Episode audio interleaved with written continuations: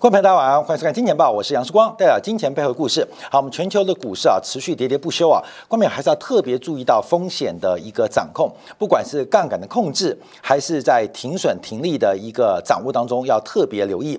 这个价格短期是随机的，只有趋势是可以做预测的。所以在这个呃行情出现一个大波动的过程当中，切记啊，要提醒大家要非常非常小心，面对资产负债表的一个收缩跟衰退，这一场的财富从分配的洗礼可能会让大家永世难忘。好，我们先回来解读一下昨天的美国消费者物价指数的数据。我们先跟大家报告，因为美国的消费者物价指数年增率这个数字啊，按照基期的逻辑，应该已经确定在今年三月。见到高点了，怎么说呢？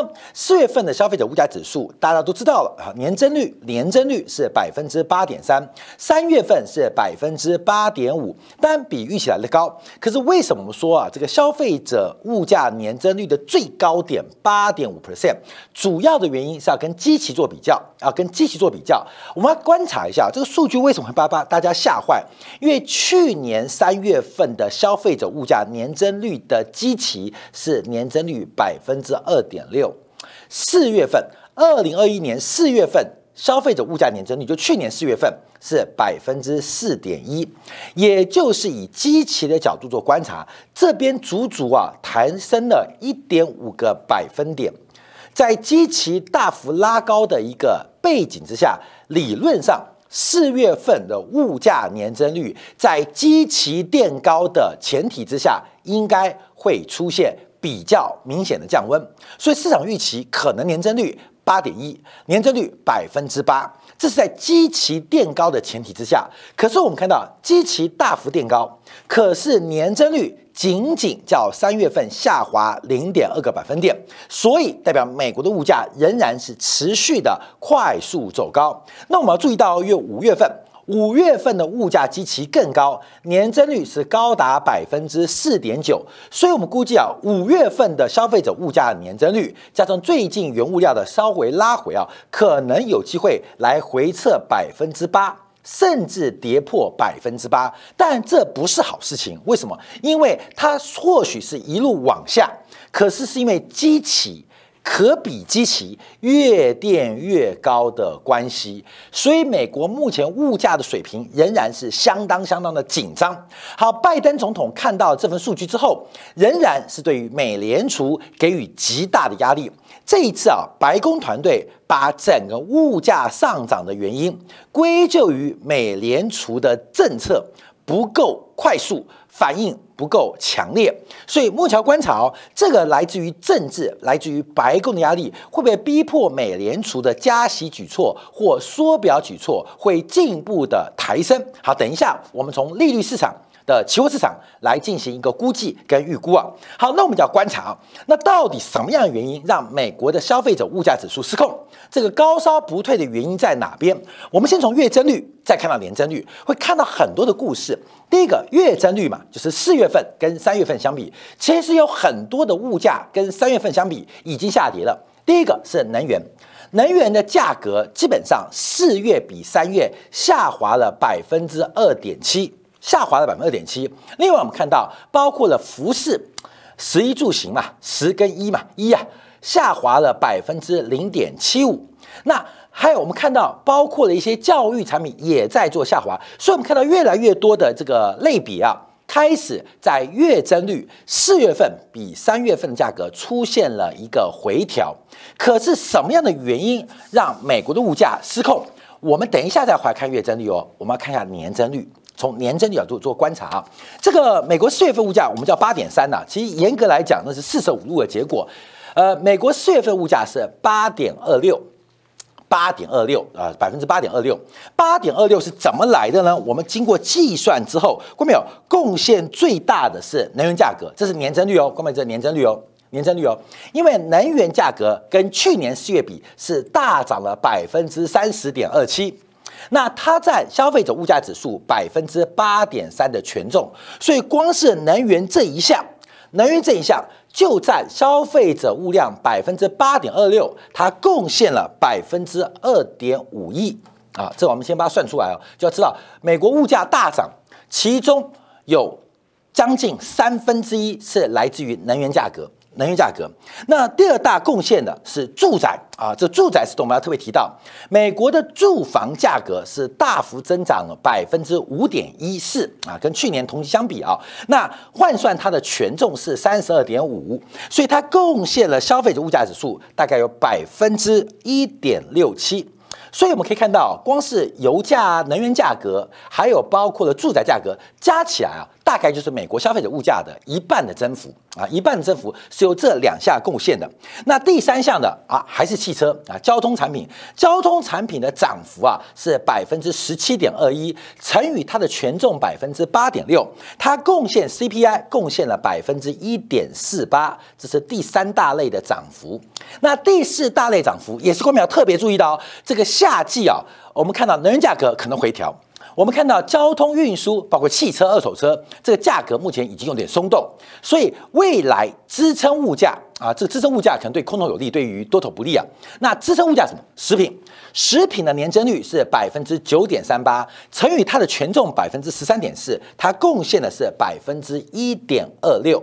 所以，我们严格来讲，我们从这个几个，包括了从能源、从住房、从汽车到食品，有四大类。这四大类加起来，基本上就已经接近百分之八了啦。所以，这主要美国物价贡献，第一个来自于这个嗯核非核心的食品跟能源，这物价波动比较大。另外就是交通工具。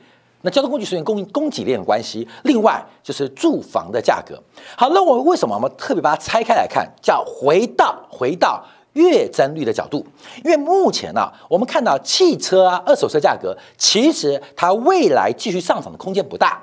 那能源的价格会不会继续上涨？我昨天节目特别提到，因为对于俄罗斯的制裁无效，所以能源价格能不能进一步走高，是有个非常大的问号哦。啊，能源价是不是非常大问号？可是我们看到了食品价格的涨幅正在加速，那住房的价格更是创下新高，也就是从第二季。到第三季的过渡阶段，会支撑美国物价最大的变数来自于食品、农产品的价格，还有住房价格的尾部效应，这是官民要特别留意。而最大的变数也是供给链，就是食品，尤其今年的夏收到底好不好？最近大家看新闻啊，就是我们昨天节目提到，大陆河南省啊，很多这个小麦。在收成之前，因为饲料缺货关系，很多的这个做饲料的就鼓动农民把还没有收成的小麦直接进行收割，然后进行发酵，变成动物用的饲料。这代表粮食危机不仅是人在争啊，国与国在进行粮战争，人跟动物也在争。那今年的天气的状况会不会让食物价格成为下半年一个？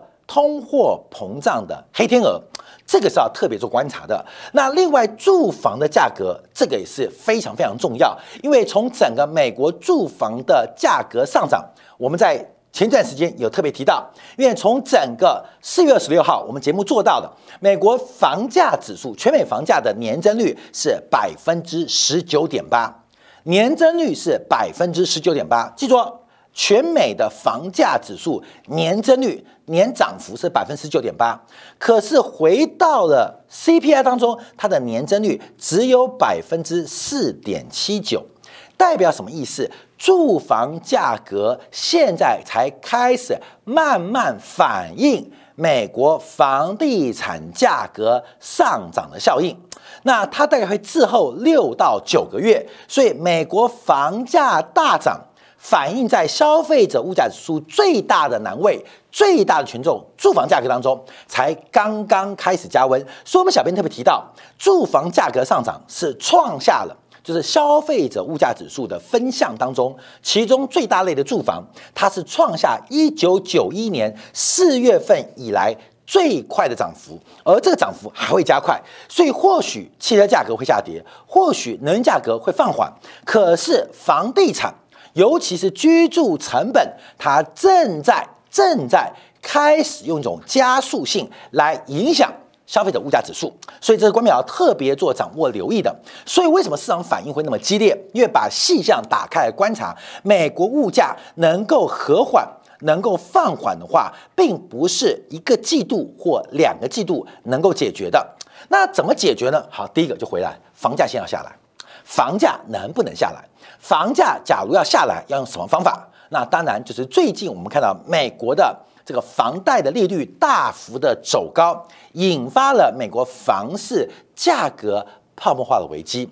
在资产负债表收缩的前提之下，不管是债市、不管是股市还是房市，目前都面临极大的收缩压力。所以，为什么要压通胀？怎么压通胀？升息跟缩表。最重要的就是要消灭消费者物价指数在未来半年到一年之内最大的推力，而现在能不能加速升息？好，关面我们做留意。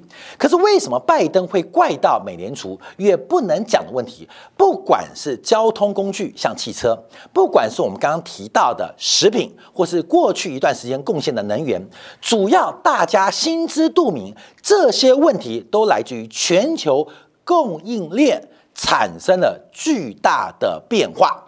交通工具，汽车，汽车是全球化最高的一个产业，所以只要全球化转为区域化，甚至全球化出现破碎，物流的任何中断，对于汽车产业都是非常敏感的，因为汽车产业真的是一个非常全球化的一个产业。你像台湾的汽车工业不强，可台湾的汽车零组件非常强。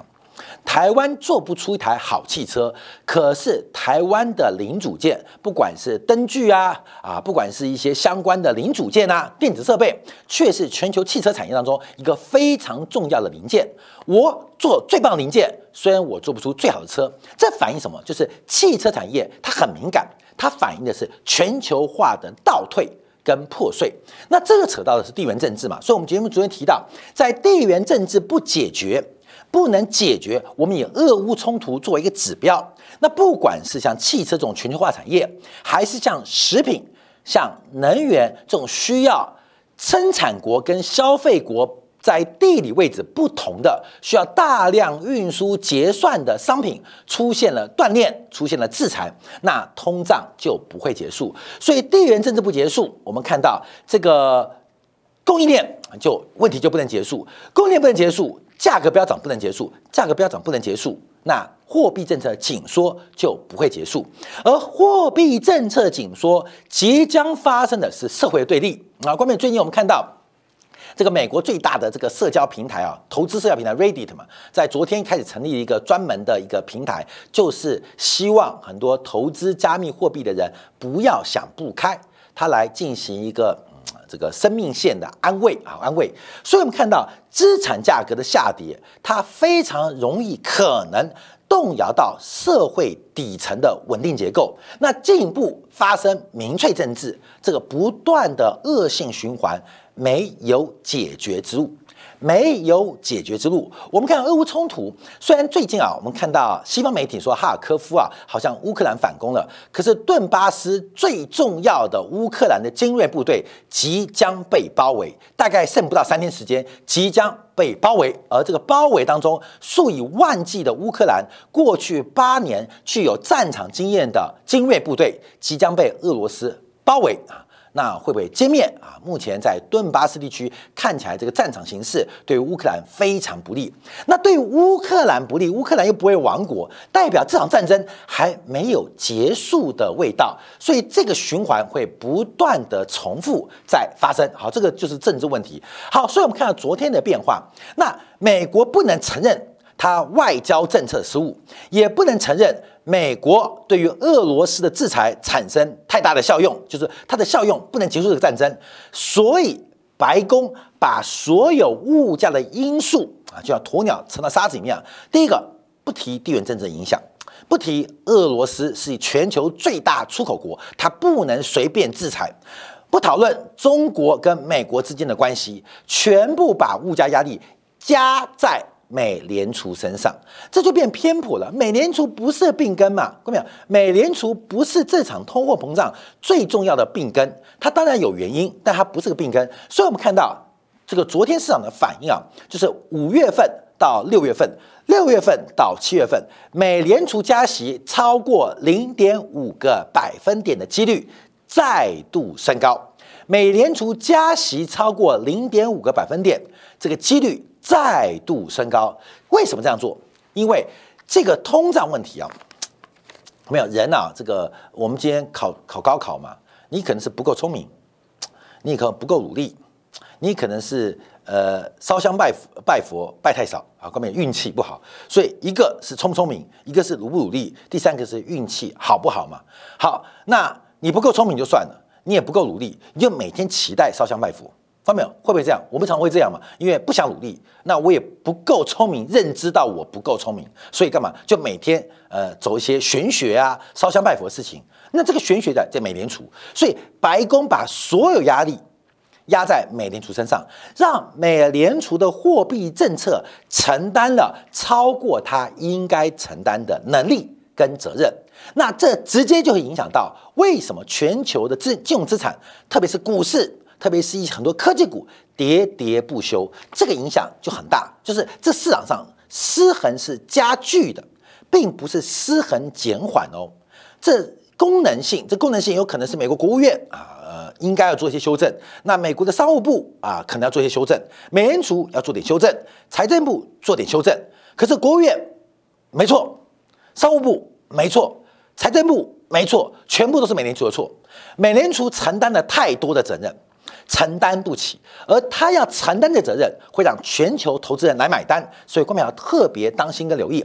好，我们看昨天呢，就有一位很重要的分行主席，这个空缺被弥补，就是达拉斯分行。你听到达拉斯分行就知道，这是美国十二家联邦分行当中主要是在德州的分行啊。那这位女生啊，年纪蛮轻的，四十九岁，罗根。这个罗根啊。洛根是做什么的？Logan 啊，做什么的？他之前长期就在纽约美联储进行公开市场账户操作的负责人，也就是他是最了解 QE 的人。QE 呃，上面讲嘛，我们 QE、Q1、QE two，我们要印钞，每个月五百亿、六百亿、八百亿，谁来执行？罗根来执行。这个人因为 QE 得当哈，基本上现在升官了，担任。达拉斯分行的主席，那现在把这些 QE 的人拉出台面，会不会是为了一个 taper 进行紧缩的方式？这是官媒要特别做留意的哦。好，与此同时，我们看到全球的货币政策也开始改变，不仅美联储承担了超过它能力的责任，包括了欧洲央行也承担了超过它的责任。过去，过去这几一年来。其实欧洲央行是非常鸽派，对于升息、对于紧缩，能拖再拖，能延再延。因为毕竟欧洲现在的经济状况，这个内部的发展不均，而且碰到景气周期的循环，所以欧洲央行对于升息跟紧缩的态度一直是保留的。我们试图为解读为鸽派，所以让欧元不断的贬值。可是这几天要注意到，欧元的反弹契机。感觉开始酝酿当中，其中很重要是拉加德，拉加德在昨天啊公开的演讲当中表示，在第三季竞购在结束之后，可能在数周之后，欧洲央行就会进行十年以来的首度加息。为什么拉加德会转变？是欧洲经济太好了吗？你看看昨天英国，你看看昨天德国公布的数据，全部是红字。什么叫红字？全部不如预期。可是为什么拉加德要升起？因为德国，因为马克宏法国，他们都不愿意承认这场供应链危机，包括地缘政治冲突，是不是外交政策要让步一点点？制裁政策是不是要修正一点点？不肯让步，为什么？因为这是民粹主义。包括德国现在负责外交、负责国防的，都是极端的这个呃极端派啊，在政治光谱当中是极端的绿党的嘛。不可能承认错误，那把所有的责任又压到了欧洲央行身上。我们是可以看得很清楚，包括了欧洲，包括了英国，包括了加拿大，包括了美国，各国央行做错了吗？让全球金融市场大跌吗？可能真正错的不是央行，而是各国央行。以拉加德为例，他们承担了不该承担的责任，承担过多的通货膨胀或物价膨胀的责任。他有没有责任？有。那是要改正，要，可是改正太多，而这直接就伤害到全球的金融市场，而这个情况会解决吗？不可能解决嘛？你能想象拜登跟普京打电话说：“哎，老丁，我错了啊，对不起，乌克兰这个问题是我搞的，我搞坏了。那个鸡啊，泽连斯基是坏人。我们在马里乌波尔的生物实验室现在已经开始发现证据了，这个是呃做错了，认错有可能吗？德国的新的执政联盟跟普京认错有可能吗？拜登打电话给习近平说，我们中美的贸易摩擦是。”呃，这个美国前总统这个呃，川普的错有可能吗？过没有？不可能的话，不可能话，大家都要选举，那只好把物价责任全部加重啊，转嫁到央行的身上。央行有这个能力吗？没有这个能力，这是供给端问题哦，这不是需求端问题哦，这是供给中断的问题哦，比不是需求过旺的问题哦。或许央行可以解决需求过旺的问题，可是供给中断问题不是我加息一百次。大家就可以不吃饭了，就可以抵抗住俄罗斯的小麦、玉米了，乌克兰小麦、玉米了，就可以不用油、不用气了？啊，不可能！所以各国央行承担了不该承担的超过它本身的责任，承担了太多政治责任。好，我们看到在昨天呢，这个东南亚第三大经济体马来西亚意外加息了，因为马来西亚的消费者物价指数年增率啊并不高，可是，在连续十次抵抗战之后，这边也调升了。一码零点二五个百分点到了百分之二，这也是过去这两年以来啊，这个首度进行利率政策的调控。假如要追它升息，那追的就是盘古开贴了，就是非常久之前升息啊。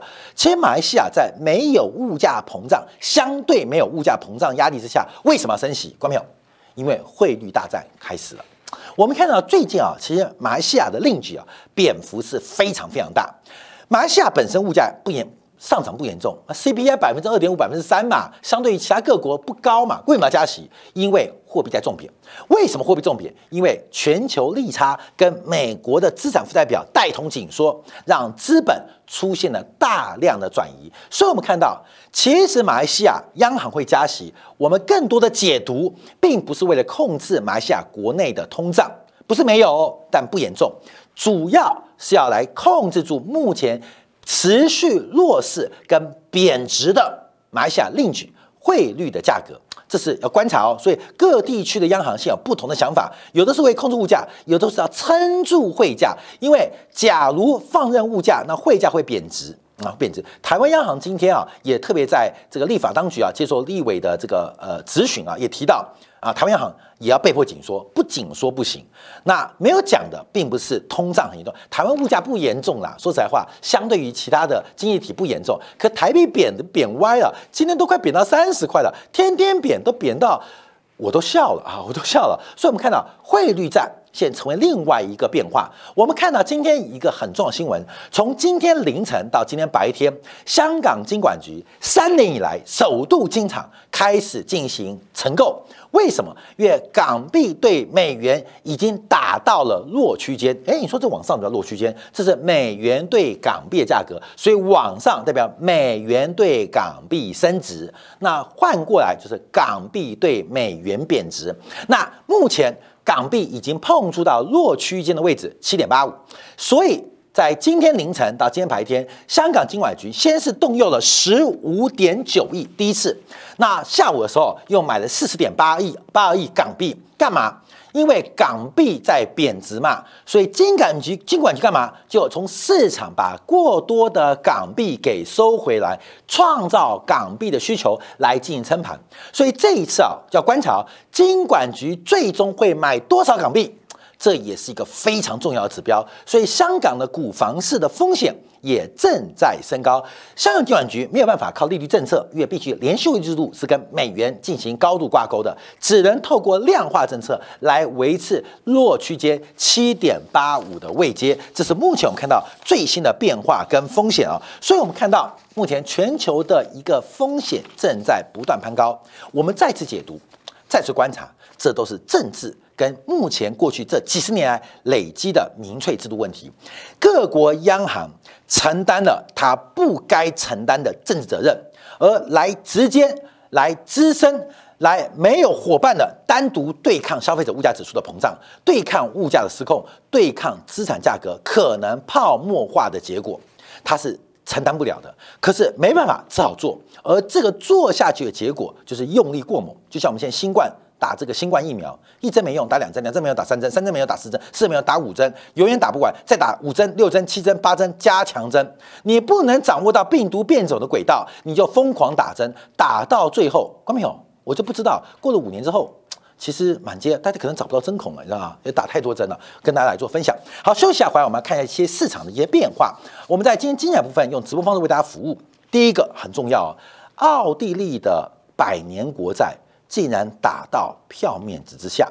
这代表什么意思？奥地利国债关我什么事？奥地利国债打到票面支架代表什么发展？另外，加密货币在过去二十小时的血洗又代表什么样的影响？最重要的是，沙特阿美的股票市值在昨天正式超过了苹果，这代表时代的转折吗？说一下，在今天部分为大家做进一步的观察跟直播。